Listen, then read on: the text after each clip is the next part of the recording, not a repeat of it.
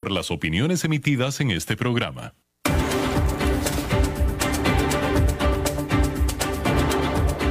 Inicia a las 5 con Alberto Padilla. Un programa diseñado con el objetivo de llevarte diariamente un tema de actualidad, acompañado siempre de reconocidos editorialistas, de lunes a viernes a las 5 de la tarde por CRC 89.1 Radio. A las 5 con Alberto Padilla. Hola, ¿qué tal? Saludos, bienvenidos a esta emisión de A las 5 con su servidor Alberto Padilla. Muchísimas gracias por estarnos acompañando.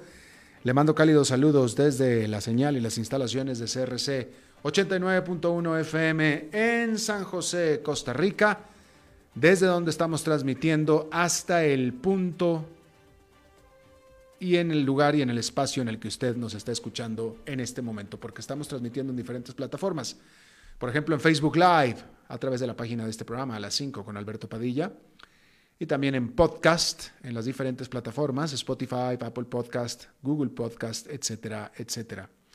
Aquí en Costa Rica, este programa que sale en vivo en este momento a las 5 de la tarde, se repite mismo día en la noche a las 10 en CRC 89.1 FM.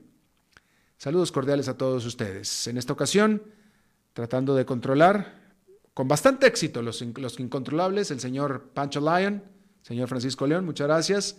Y aquí, encargada de la producción general, la señora Lisbeth Ulet. Bueno, eh, seguramente usted ha estado pues, ya al tanto de lo que ha estado sucediendo eh, con el próximo debate presidencial. Eh, hay que recordar que faltan dos debates en el programa regular de debates, pero aparte también falta menos de un mes para las elecciones. Eh, así es que el programa regular de, de debates está puesto desde, con meses, meses de anticipación. Y el segundo debate está puesto desde hace meses para el 15 de octubre, es decir, la próxima semana. Solamente que el presidente, uno de los que va a debatir, el presidente Donald Trump, está infectado con COVID-19. Eh, aparentemente ya no tiene tantos síntomas, pero eso no quita que él sigue estando infectado de COVID-19 y por lo tanto es altamente contagioso, obviamente. Entonces, eh, como solución al problema, bueno, primero que nada ya no se contaba con Donald Trump para que fuera el debate, no, no se contaba cuando se supo de su diagnosis o de su diagnóstico. Pero afortunadamente parece ser que eh, ha resistido muy bien el presidente en términos físicos, de tal manera que, eh, pues, sí, va, sí, sí dijo que sí iba a ser el debate, pero como él todavía es contagioso, entonces las autoridades electorales decidieron que el debate fuera a ser virtual que francamente, pues es que no hay como no. Pues digo, pues el presidente, si esta persona, el presidente, tiene COVID-19, pues no puede salir de casa.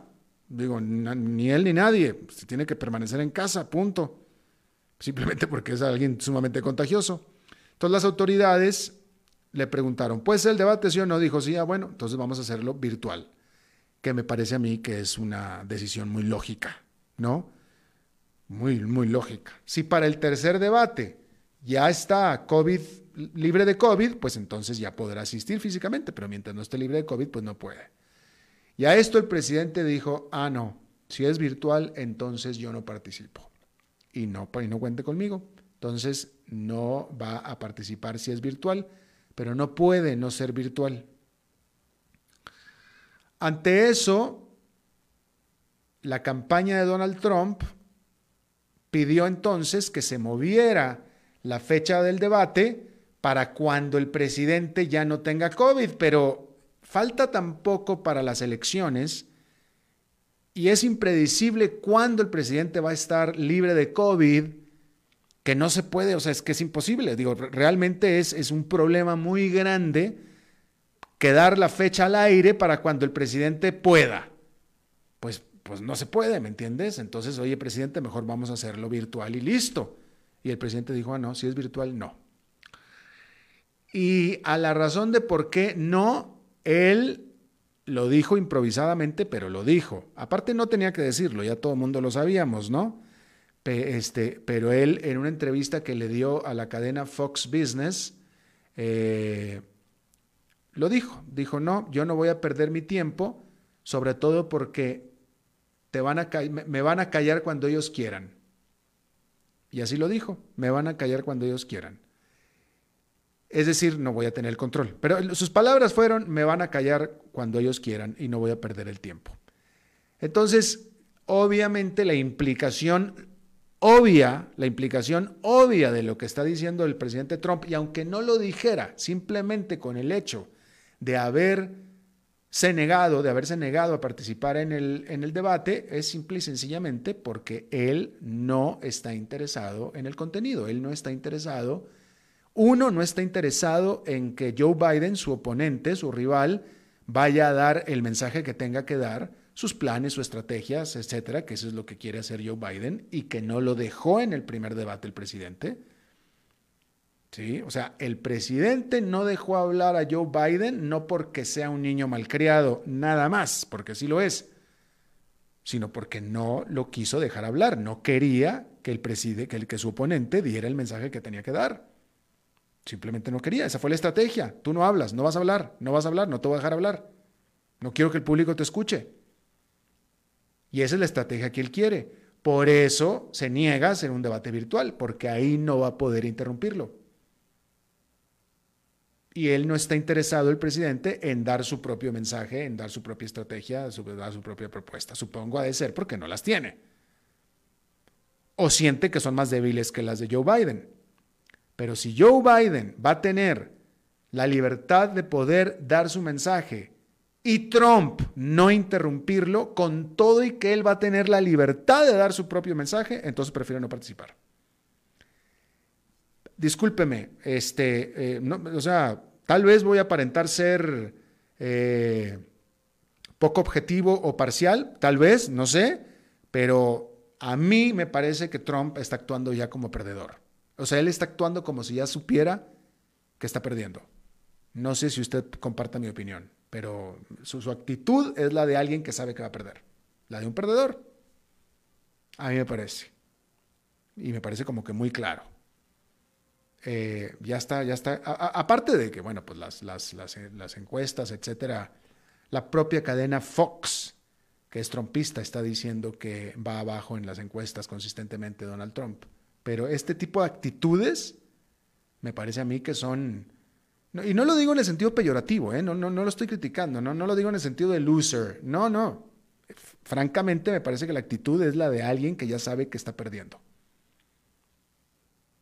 Pero en fin, hasta ahora entonces no hay segundo debate el 15 de octubre, hasta ahora, y vamos a ver qué pasa con el, tercer debate, que no tengo la fecha en este momento, pero pues debe ser no muy, pues, o sea, pronto. Debe ser la siguiente, la otra semana, la, semana siguiente de la próxima, eh, porque las elecciones ya son el 3 de noviembre. Y si el presidente sigue todavía con COVID-19, eh, también le van, a pedir, le van a pedir que, fue, que sea virtual. Y seguramente va a decir que no. Y va a perder una oportunidad muy grande de poder dar el mensaje que tiene que dar, que no quiere dar. O sea, Trump claramente no quiere dar un mensaje, no tiene un mensaje para dar. Simplemente mi oponente es, no sirve para nada. En 42 años no hizo nada, yo he hecho todo en 42 meses y ese es todo el, mensaje. No, no, no hay ninguna otra propuesta, no hay nada. Y ese es, así es como lo quiere mantener Trump, evidentemente. Y claro, evidentemente también él quería en el segundo debate una repetición de lo que fue el primero. Claramente. Obviamente, digo, está intrínseco en, su actitud, que él quería exactamente lo mismo que, estaba, que, que hizo en el primer debate. Pero en fin. Bueno, pues eso es hasta ahora. Vamos a ver en qué termina este asunto. Ya veremos. Bueno, cambiando de tema, hay que hablar de que los grandes bancos de Wall Street hasta ahora habían titubeado y les temblaba la mano para tomar un papel importante, de acuerdo a su tamaño e influencia global, en asuntos sociales y ambientales. Pero ahora, con la preponderancia que estos temas cada vez están teniendo entre sus clientes, la actitud de los bancos ha tenido que cambiar. El más grande de todos, el JP Morgan Chase, anunció este jueves que invertirá 6 mil millones de dólares anuales por los próximos cinco años, para un total de 30 mil millones de dólares en la promoción de la igualdad racial. Este anuncio se da luego de que sus rivales y conacionales, Citi y Bank of America, cada uno comprometió mil millones de dólares para el mejoramiento de la equidad racial y oportunidad económica. En el plan del JP Morgan se destinarán 8 mil millones de dólares en hipotecas accesibles para personas de raza negra e hispanos que están buscando una casa para comprar. Asimismo, 2 mil millones de dólares en créditos para pequeñas empresas y el compromiso para ayudar a un millón de personas a que abran cuentas de cheques o de ahorros. La intención es loable y la cantidad comprometida para ayuda no es despreciable. Pero tampoco es que JP Morgan esté echando la casa por la ventana, ¿eh? El año pasado el banco registró utilidades por 36.400 millones de dólares. Eso es lo que se quedó de ganancia en la bolsa. Nada más el año pasado, 36.400 millones de dólares. De tal manera que los 6.000 millones prometidos para ayudar este año, pues es aproximadamente un 15% de eso. Que no está mal, ¿eh? Tampoco está mal.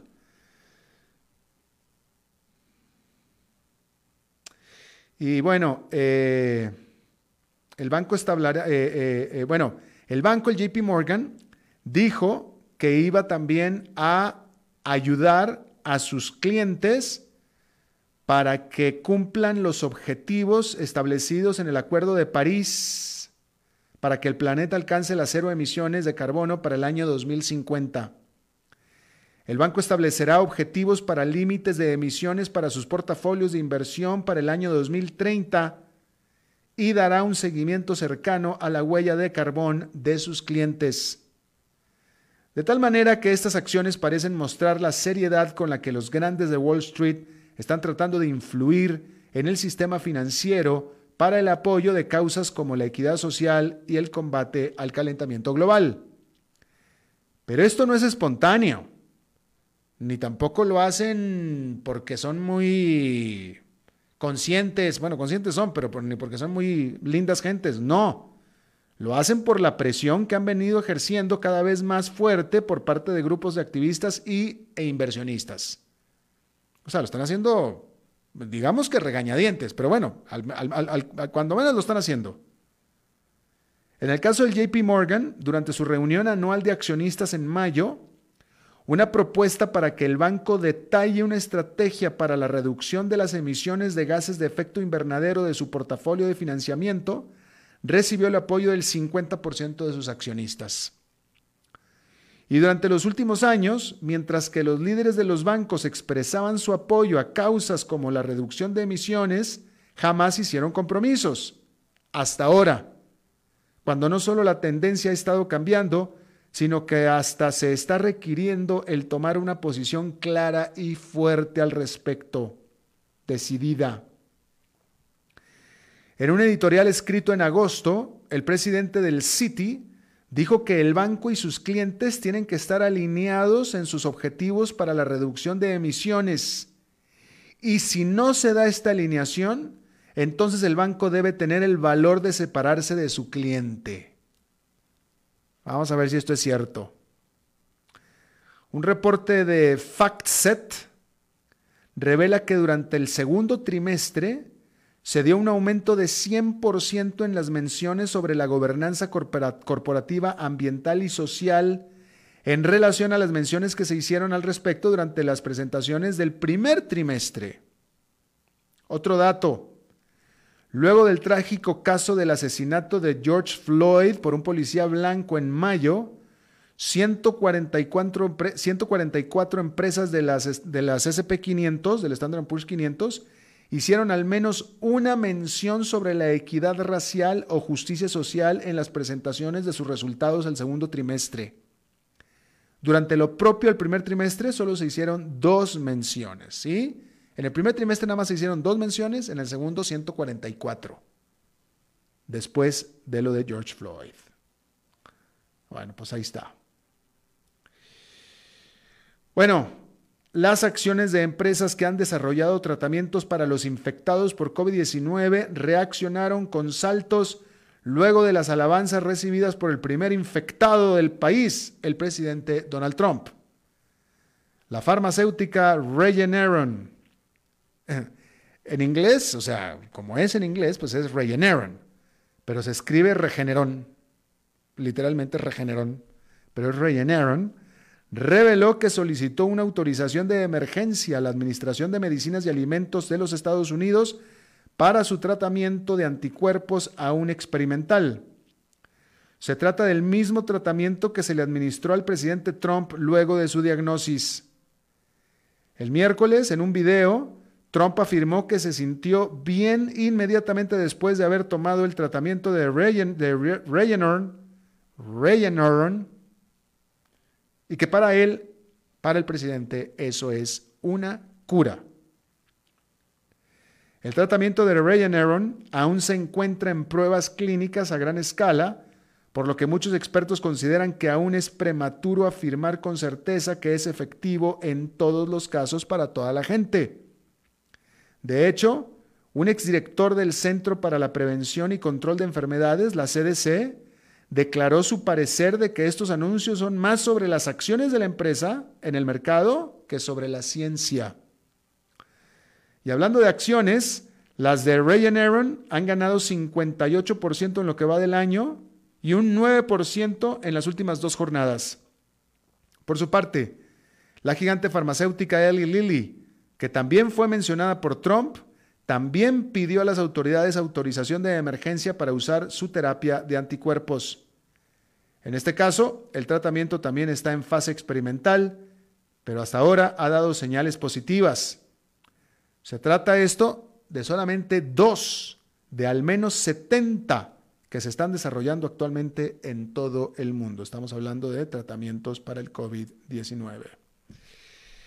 Por cierto que allá en Nueva York fue otra jornada positiva más con el índice industrial Dow Jones subiendo 0,43%, el Nasdaq Composite ganando 0,50%, es decir, medio punto porcentual, mientras que el Standard Poor's 500 con un avance de 0,8%.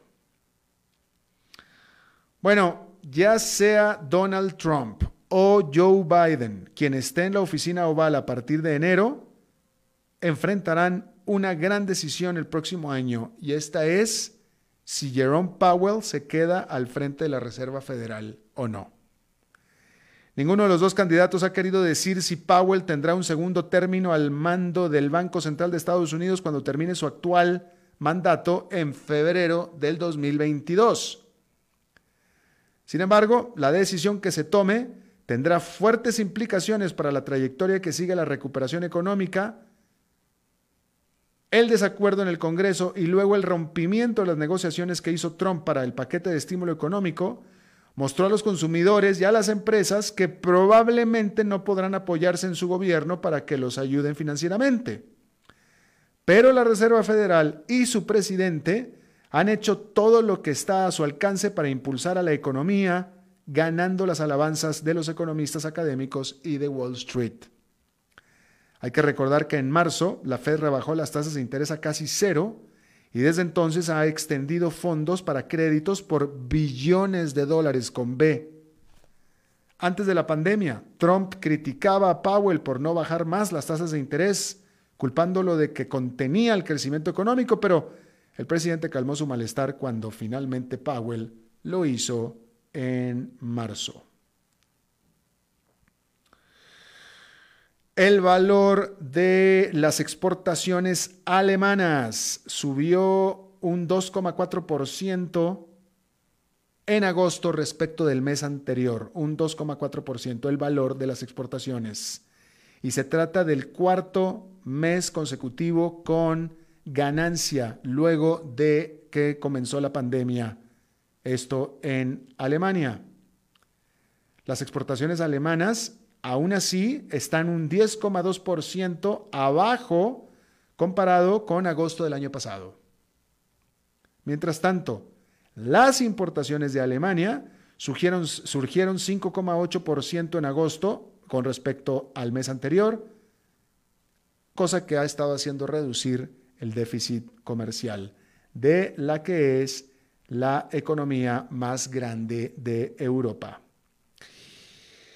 En Brasil, Jair Bolsonaro, el presidente, dijo que dará por terminado, que terminará, que ordenará que se termine el lavallato.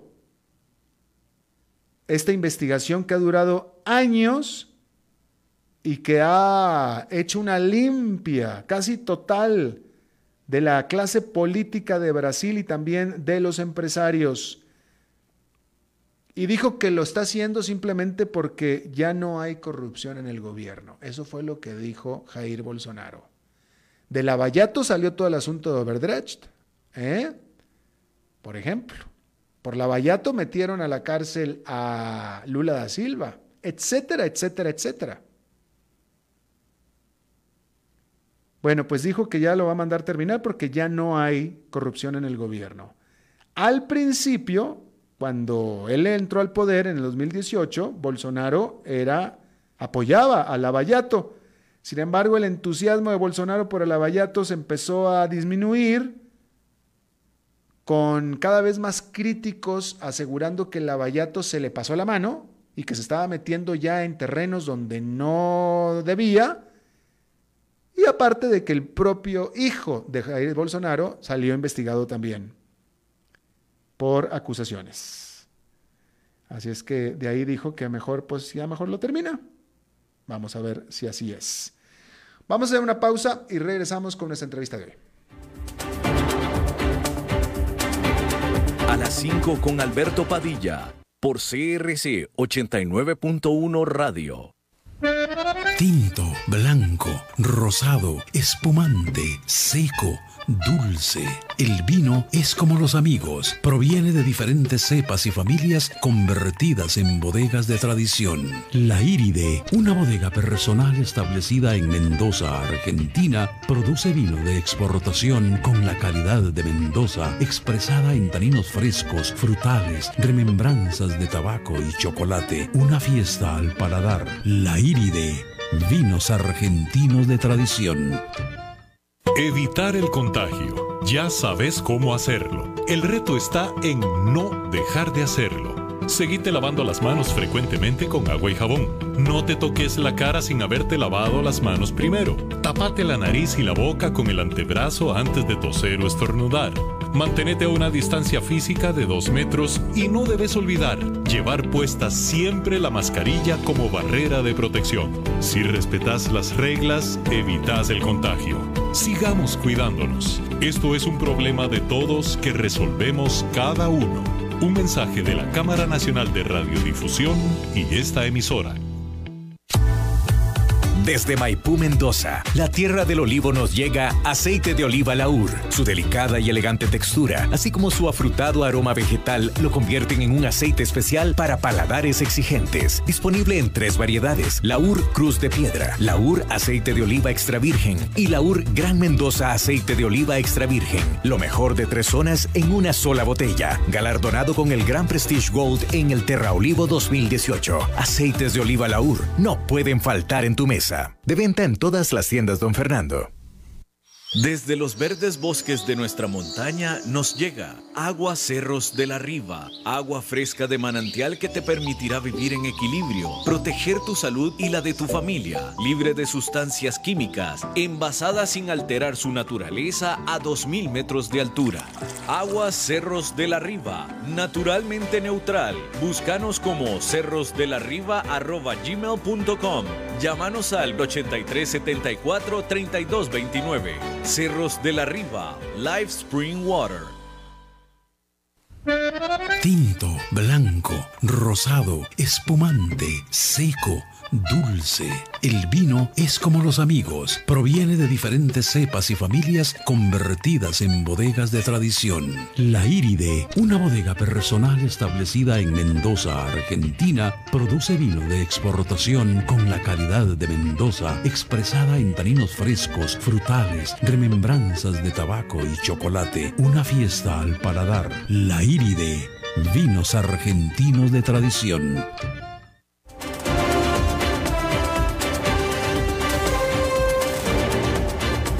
Seguimos escuchando a las 5 con Alberto Padilla. Bueno, muchísimas gracias por continuar con nosotros. Eh, le quiero dar la bienvenida a un buen amigo, bueno y viejo amigo, eh, excelente analista, excelente comunicador, doctor de economía, Chicago Boy, doctor en economía por la Universidad de Chicago. Desde Nueva York, José María Barrio Nuevo, presidente de Bright Hill Capital eh, ex funcionario del Fondo Monetario Internacional. Mi querido José María, muchas gracias por estar con nosotros.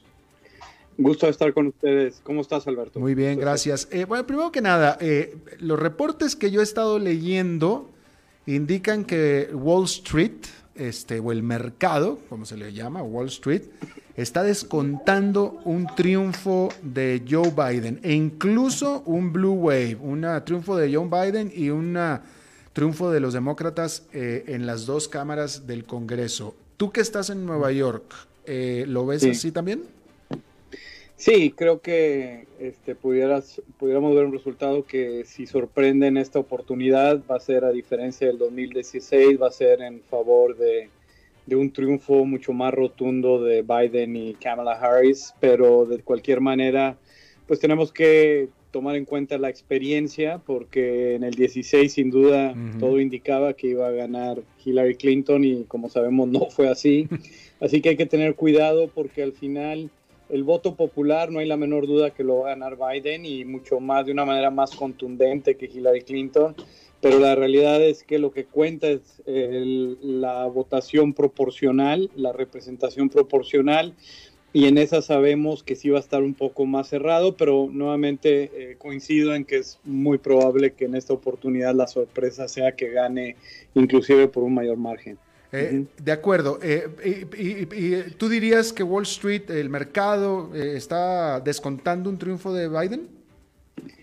No realmente. Este es mm. un mercado que siempre ha visto muy, muy favorable, muy positivamente a Donald Trump mm. y siempre cuando cuando Trump hace comentarios, este, tiende a validarlos de una manera inmediata y tiene una preferencia o hasta un favoritismo inclusive, porque obviamente Trump se ha llamado a sí mismo eh, el, que, el que protege e impulsa a los mercados, ¿no? Entonces él es una especie de protector y creo que si acaso hay un sesgo más hacia favor de Trump, pero creo que lo relevante va a ser si tenemos un triunfo de Biden, que es muy probable eh, la oportunidad de ver que regresemos a una economía y a un mundo donde se empieza a invertir y donde los países empiezan a trabajar por soluciones constructivas en lugar del modelo este de caos perpetuo que sin duda le ha hecho mucho daño a la inversión en el mundo, al crecimiento económico y ciertamente obviamente a las relaciones y al comercio internacional, ¿no? Entonces,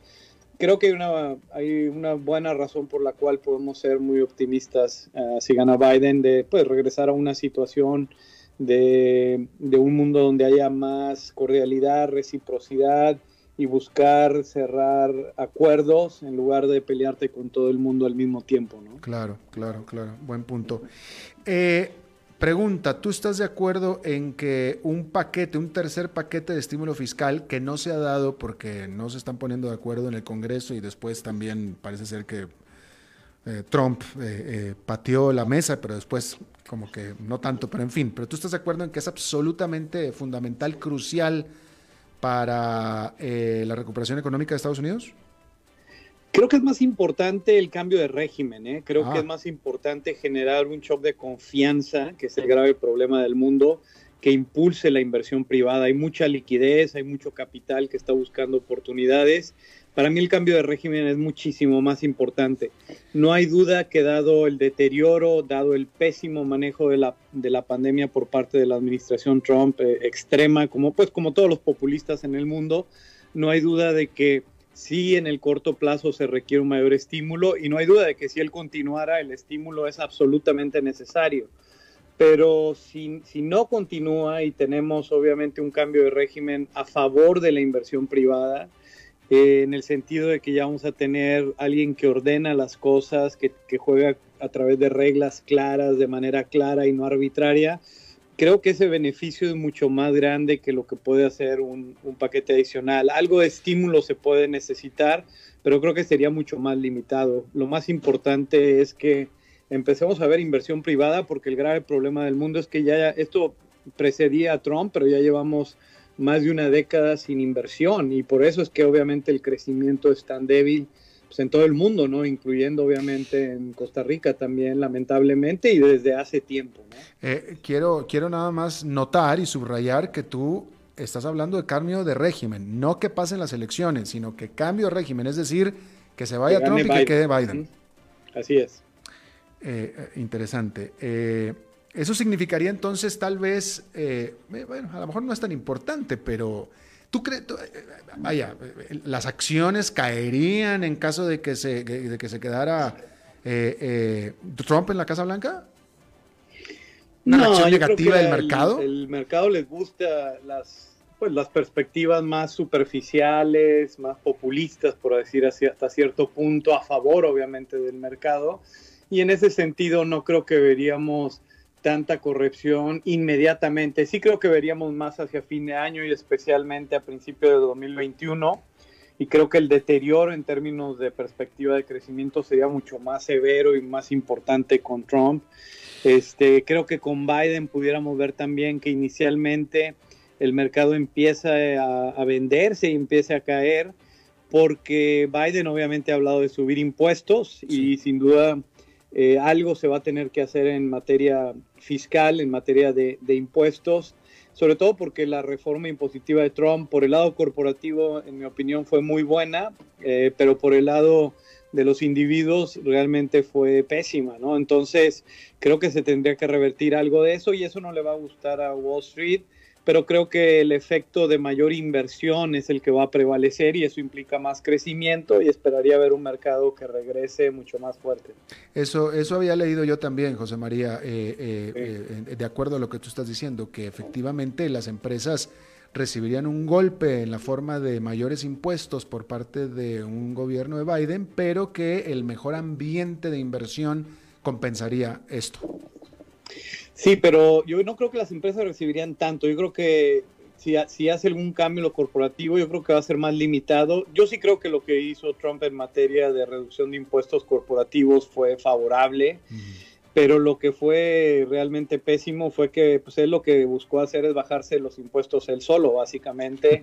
Y eso lo que implica es que eh, si la reforma fiscal que habría sería mucho más enfocada. Primero sería sería implementada más adelante, eh, no ahora, obviamente, no en la mitad de una pandemia y menos en una recesión, pero creo que sería más adelante y sería más enfocada en las personas de muy altos ingresos, arriba de 400 mil dólares al año. De hecho, ayer lo dijo Kamala Harris en el debate.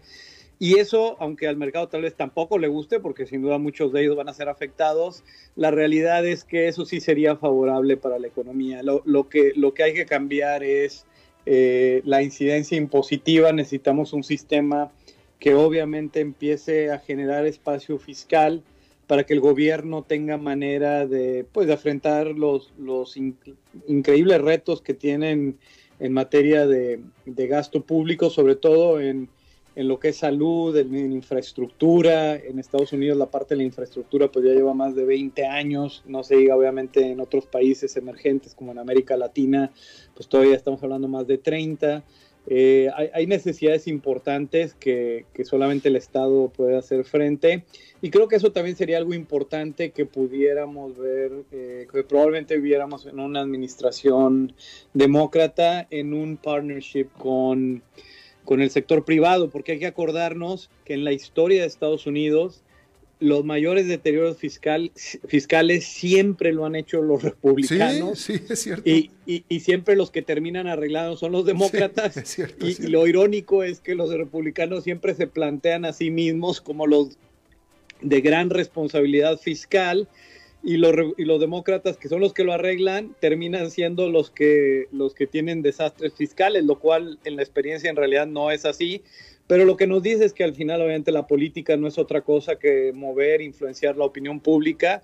Y sin duda, los republicanos son mucho más hábiles que Claro. los demócratas, por lo menos históricamente, en, No, en eh, hacer eso. Qué bueno que lo mencionas, José María, porque es que es absolutamente cierto. Digo, a- ahora que, que tanto este, esta campaña de Trump ha tenido, ah, no sé si ha tenido éxito, pero ha sido tan insistente en que los demócratas son eh, de extrema izquierda y que son socialistas y etcétera, etcétera. Yo siempre Sí. le digo a la gente, y créeme que lo digo bastante desprendido, simplemente ahí está la historia. Oye, o sea, ¿qué me dicen de una presidencia de Barack Obama? ¿Qué me dicen de una presidencia de Bill Clinton? Fueron bastante moderados. Eh, Así eh, es, y- de, de y- hecho cuando llega Bill Clinton, él recibe el país con un déficit de Claro. 5,5% del PIB. Y Por lo- cierto, esta vez obviamente va a ser mucho peor por, por la propia pandemia también. y lo Y convirtió en cuando se superávit. va Bill Clinton lo deja con un superávit de casi dos puntos del PIB. De hecho, él fue el que liberó más capital en la historia de Estados Unidos, que se fue a inversión privada. El mayor boom de inversión privada en la historia moderna de Estados Unidos lo vio precisamente Bill Clinton. Y, bueno, ese es, el, ese es en realidad el récord, pero la verdad es que los que siempre hablan de eso, pero hacen lo contrario, son obviamente los, los republicanos, ¿no? Y, y bueno, pues ahí es un mérito de ellos, porque por alguna razón los demócratas políticamente por lo menos no saben manejarse, ¿no? No saben manejar bien la opinión pública, ¿no? Es cierto, es cierto. Eh, eh, voy a. Ahora, ok, estamos hablando de, Estados Unidos, etcétera. Eh, siempre se sabe que si Estados Unidos crece y Europa también crece, pues entonces América Latina debe estar creciendo también. Pero quiero que te refieras, después vamos a aterrizar en Costa Rica, pero en términos generales de América Latina, que está pasando en conjunto una crisis pues histórica, igual también que Estados Unidos, pero peor. Sí, definitivamente mucho más, mucho más profunda. Eh, eh, tenemos obviamente un problema muy grave porque por supuesto la pandemia eh, esperaríamos y lo comentamos contigo que pues le pegara mucho más fuerte a la región simplemente porque la opción de, de hacer cuarentena, de quedarte en casa y no salir, pues no es opción, ¿no? En los países de América Latina obviamente la pobreza es, es muy importante, muy alta lamentablemente y la gente obviamente si no sale pues no come literalmente entonces la idea de cuarentenas extremas pues realmente no se puede dar no se puede seguir ese tipo de modelos de hecho tampoco es necesario no y yo creo que ahí la mala fortuna y lo comentamos contigo es que pues esta es la peor crisis desde la Segunda Guerra Mundial eh, y nos tocó enfrentarla con algunos de los pues líderes más incompetentes pues en la historia moderna de la humanidad y la combinación de las dos es muy mala, ¿no? Entonces, ¿por qué digo esto? Porque la respuesta a la pandemia desde el principio vimos que era lo que había que hacer y lo platicamos también contigo y es hacer eh, pruebas masivas, estamos hablando de millones de pruebas, obviamente en el menor tiempo posible para que tengas muy bien identificado cómo se esparce eh, el virus, dónde están los outbreaks, ¿no? Las, los disparos del virus y obviamente enfocarte en hacer confinamiento solamente de esos lugares donde están, que están afectados. La cuarentena debe de ser estrictamente solamente para, para las partes o las comunidades donde encuentres que está el virus, no para todo el país. Y de que eso funciona, pues lo vemos y lo platicamos. Corea del Sur lo ha hecho extraordinariamente bien. Japón lo hace muy bien, pero porque Japón tiene un centro de control de enfermedades extraordinario, el mejor del mundo, y eso es en su historia. Ellos siempre han invertido mucho en eso. ¿Qué quiere decir? Ellos siempre saben muy bien por dónde entran las enfermedades, los virus, dónde se tienen que mover y van y aíslan esas áreas. Este, tiene una población más bien pues de un perfil de, de edad muy alto y eso implica que sí ha tenido pues una cantidad de decesos algo importante, pero de todas formas el manejo se ha sido muchísimo mejor y ha afectado mucho menos la economía. Y luego tenemos a las mujeres que obviamente no son populistas, porque al final del día lo que están haciendo es, eh, tienen que probarse a sí misma, por así decirlo, en un mundo que antes era muy machista. Y, Lo, positivo de todo eso es que son líderes, lideresas muy, muy serias, todas, desde Angela Merkel, Nueva Zelanda, Noruega, todos estos son ejemplos de países donde las mujeres han hecho un trabajo extraordinario. Y lo que se dedicaron es dejar que los expertos empujaran las estrategias e hicieron lo mismo, pruebas masivas y aislar a lo que se tiene que aislar. Además, algunos países como Noruega, como Alemania, pues también con sistemas de salud sumamente avanzados, pues eso ayudó un montón. Y lo menciono porque no es cierto que para América Latina no había alternativa, que tenía que ser como la tragedia que estamos viendo en Argentina, donde ayer llegaron a los 16.400 casos diarios y el gobierno obviamente ya ni habla de la pandemia, cuando al principio todos los días daban conferencias y por horas hablaban de lo bien que estaban y de lo adelantado y oportuno que habían hecho todo.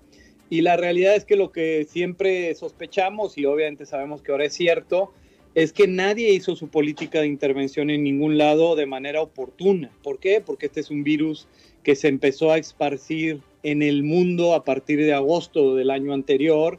Obviamente ya para enero o febrero estaba esparciéndose por todas partes y por eso es que ha golpeado tan fuerte en tantos países y, y eso implica que en esas condiciones la cuarentena no te va a servir, pero la gran desventaja es que te destruye la economía. Entonces, el modelo es el mismo y sigue siendo el mismo. Pruebas masivas que a los populistas no les gusta porque obviamente vas a ver más casos y ellos quedan, este, quedan muy mal, ¿no? Y, quedan como lo que son y no como diría el famoso cómico Cantinflas, eh, como caballeros, ¿no? Y, y quedar como lo que son no es una buena opción para los líderes populistas. Por eso es que siempre tratan de esconder todo y no hacen pruebas. Pero los países serios hacen millones de pruebas masivamente y eso es lo importante. En Argentina las pruebas no llegan, apenas llegan al 4% de la población.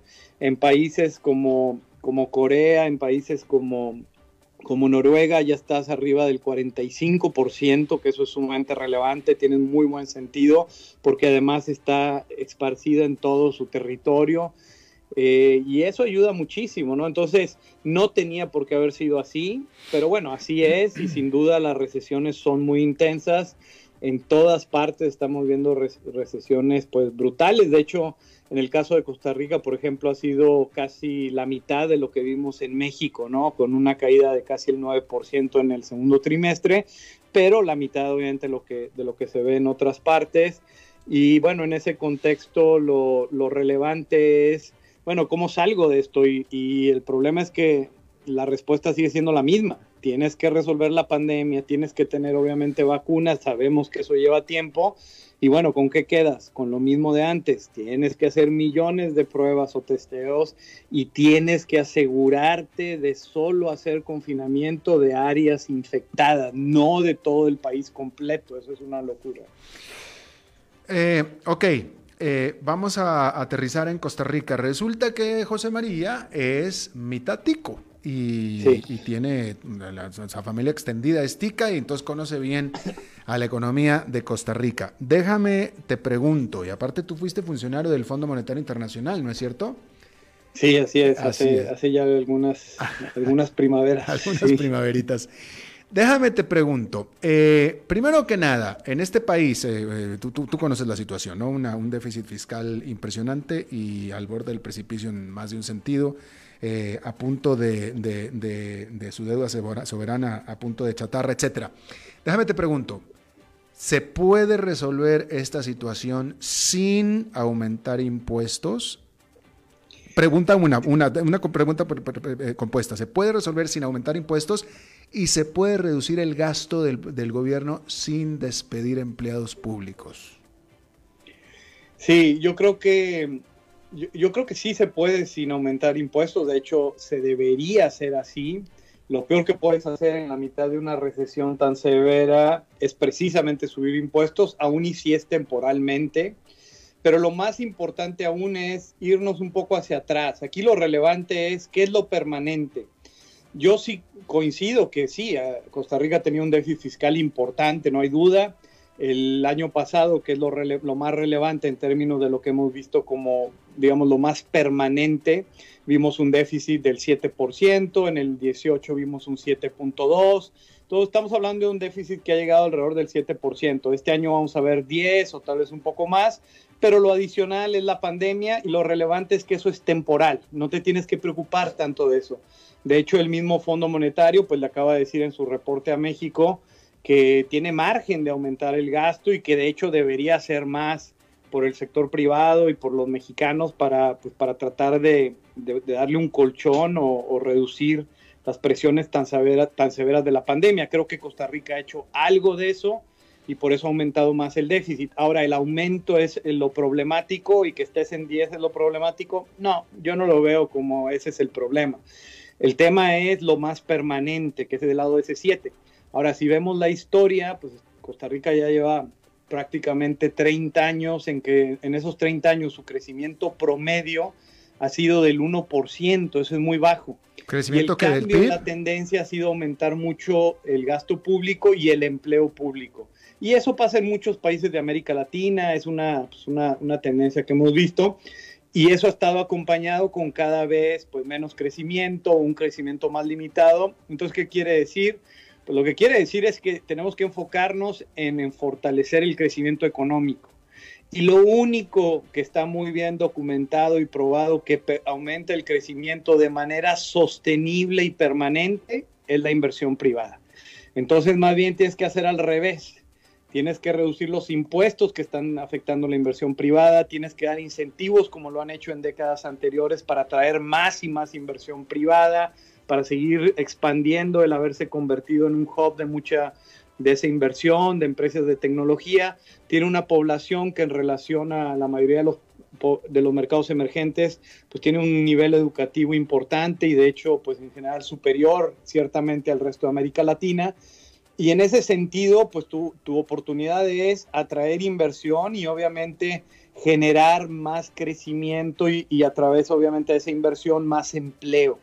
Y eso es lo que le está faltando a Costa Rica. Entonces, cuando vemos lo que ha pasado en los últimos 20 años, especialmente los últimos 10, pues yo creo que lo que te vas a terminar concluyendo es que, bueno, el, gobierno, el gasto público ha ido alcanzando una proporción importante de, la actividad económica y el problema es que está desplazando a la inversión, que es algo que, que pasa cuando se dan este tipo de situaciones y el mejor ejemplo pues es el país en la peor crisis en este momento, obviamente excluyendo a Venezuela, que es, que es la Argentina, y Argentina pues tiene ya de los últimos cinco años, se ha pasado cuatro en recesión y con inflaciones a más del 50%.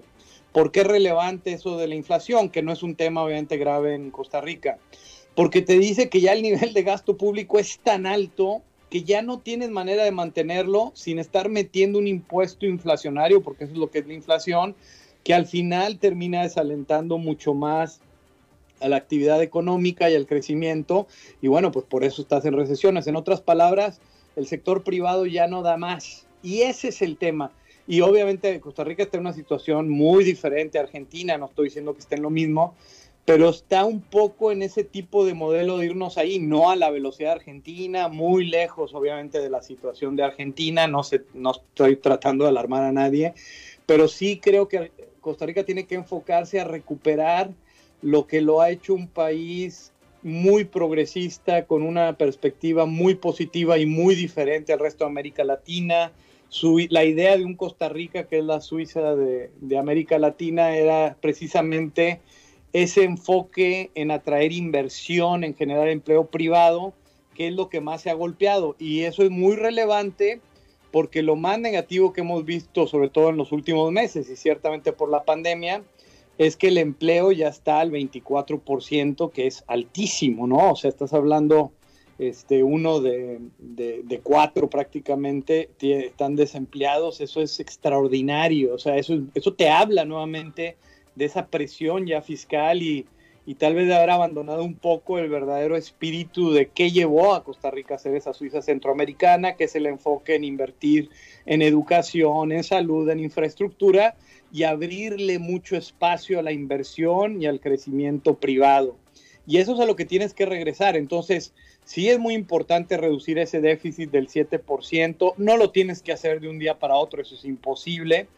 Pero sí es importante hacerlo, pero la manera de hacerlo, dado el contexto que acabamos de plantear, es más bien a, a través de reducir el gasto público y sin duda hay un componente muy importante ya del empleo y a esa gente hoy en día no la puedes poner en la calle, o sea, eso es una locura. Entonces lo único que te implica es que tienes que volver a enfocarte en atraer inversión privada mm. para que luego puedas ir liberando ese empleo que ahora es público hacia el sector privado, que además va a tender a compensar a la gente pues mejor, ¿no? Entonces, e, eso para mí es más importante. Entonces, para mm. mí el enfoque debería ser más por el lado del gasto, más a mediano plazo. Hay que acordarnos también que este Fondo Monetario Internacional que tenemos hoy en día no es el mismo en el que ciertamente yo trabajé o que conozco de hace muchos años y conozco mucha gente ahí.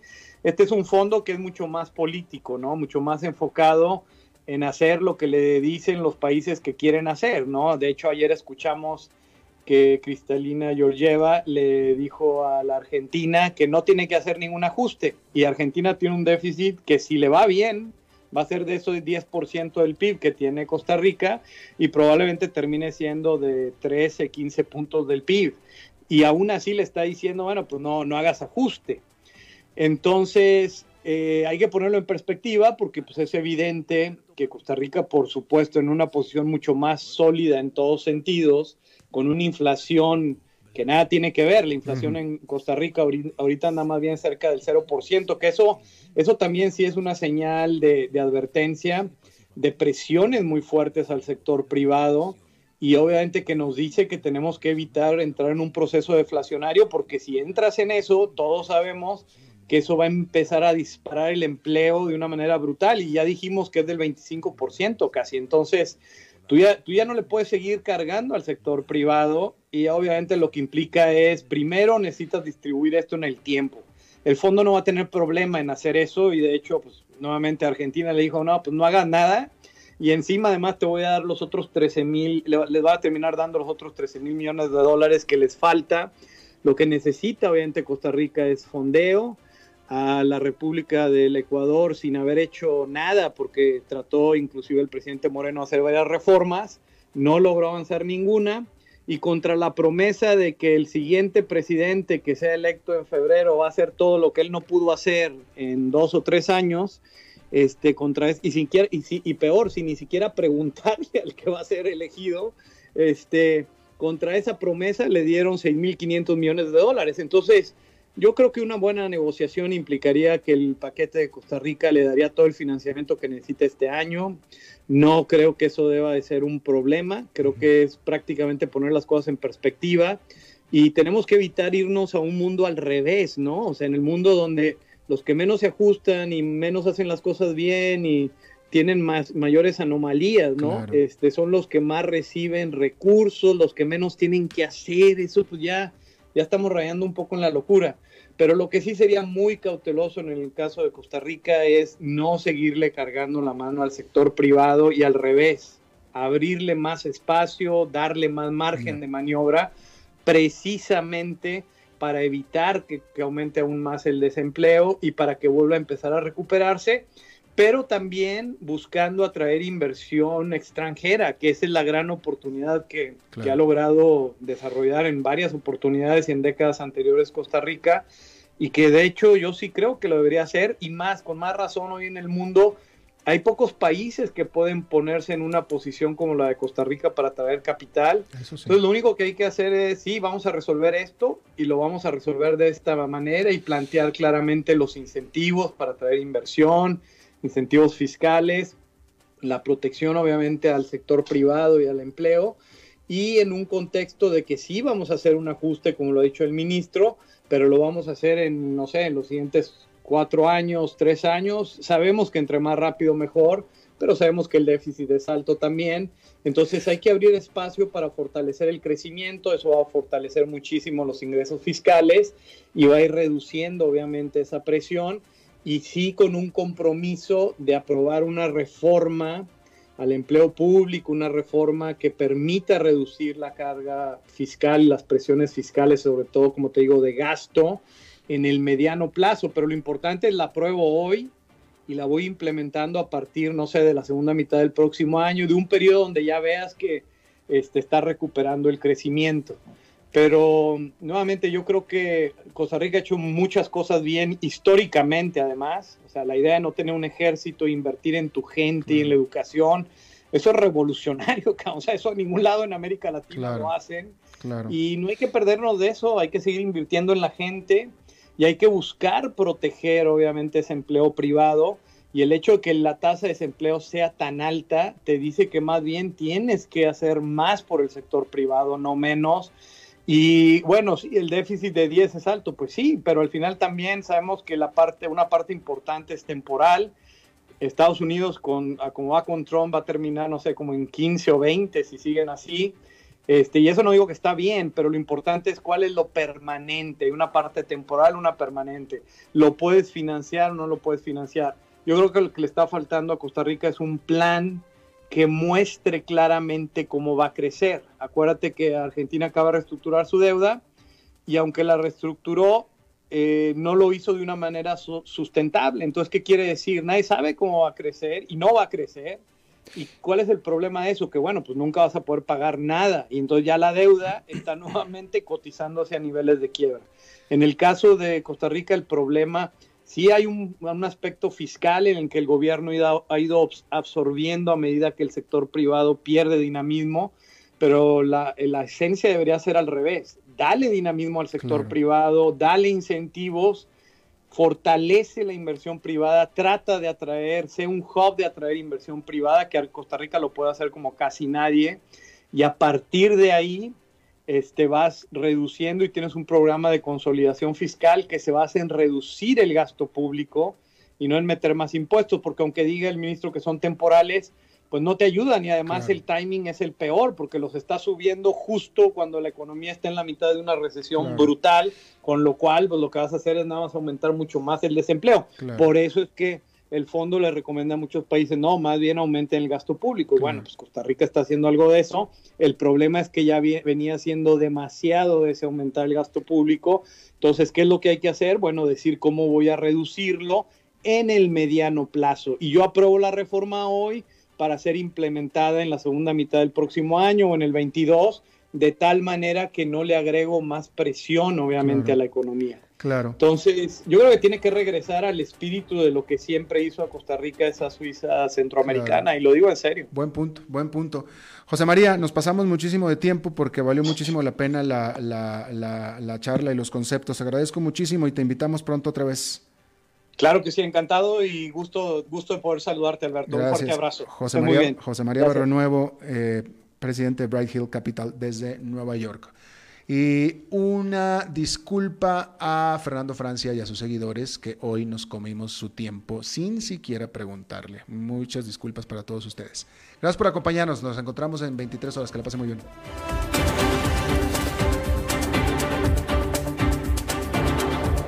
Concluye a las 5 con Alberto Padilla. Un programa diseñado con el objetivo de llevarte diariamente un tema de actualidad, acompañado siempre de reconocidos editorialistas, de lunes a viernes a las 5 de la tarde por CRC 89.1 Radio. A las 5 con Alberto Padilla.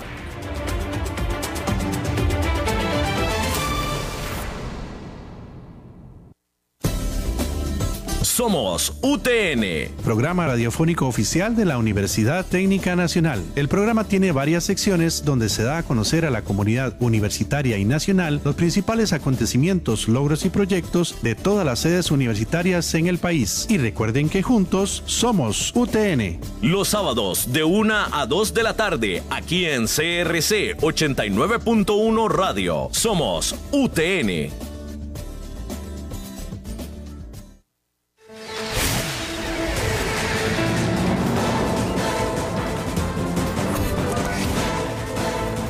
Inicia el resumen informativo en noticias CRC 89.1 Radio. Hola, ¿qué tal? Son las 18 horas en punto y estos son nuestros titulares. Costa Rica abrirá sus fronteras con Centroamérica a partir del 15 de octubre. Las autoridades anunciaron la ampliación de los horarios de estancia en las playas de Costa Rica. 992 casos nuevos de coronavirus por prueba PCR. El sector empresarial pide poner un alto a los ataques contra la fuerza pública. En el mundo, Donald Trump no participará en el segundo debate contra Joe Biden porque la organización determinó que se realizará en forma virtual. En los deportes, Oscar Duarte será el capitán de la selección nacional en el amistoso contra Panamá. Turismo. Costa Rica permitirá a partir del 15 de octubre